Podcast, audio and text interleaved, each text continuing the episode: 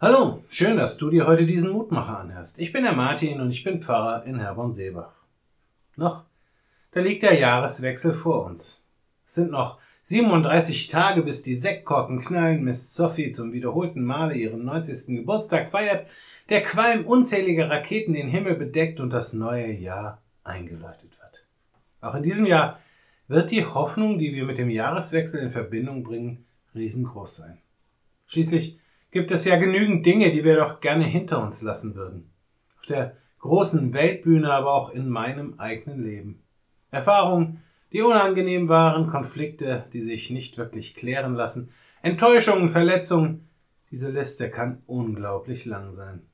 Und jedes Jahr aufs Neue bringt der Jahreswechsel die Hoffnung mit sich, dass es im kommenden Jahr endlich besser wird. Im heutigen Lehrtext aus dem Lukasevangelium heißt es, Jesus spricht, seht, das Reich Gottes ist mitten unter euch. Lukas Kapitel 17, Vers 21. Das ist eine echt herausfordernde Aussage, gerade angesichts einer Welt, die ganz und gar nicht dem entspricht, was wir uns unter dem Reich Gottes vorstellen. Doch glücklicherweise können wir diese Schieflage ja dadurch auflösen, dass wir sagen, dass das nur gültig war, als Jesus noch auf der Erde war. Aber stimmt das eigentlich? Auch die Zeit, in der Jesus gelebt hat, hat ihre Welt nicht als Reich Gottes wahrgenommen. Auch dort war die Hoffnung groß, dass endlich alles anders wird, ebenso wie heute. Und trotzdem sagte Jesus, sehet, das Reich Gottes ist mitten unter euch.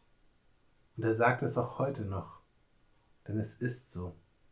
Unsere Erlösung, sie liegt nicht vor uns in einer näheren oder ferneren Zukunft. Nein, Sie liegt schon lange hinter uns. In einer Krippe, in einem Stall in Bethlehem und in einer Gruft nahe Jerusalem.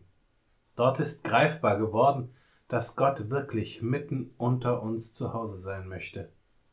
In der Wirklichkeit unseres Lebens.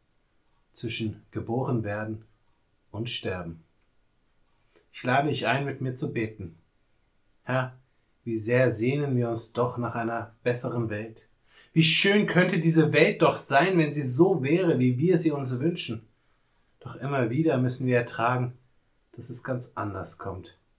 Wir erleben Leid und Trauer, wir sehen Krieg und Hass und fragen uns, wo Gott, wo bist du? Hilf uns zu erkennen und zu begreifen, dass du schon lange, lange da bist, mitten unter uns. Amen.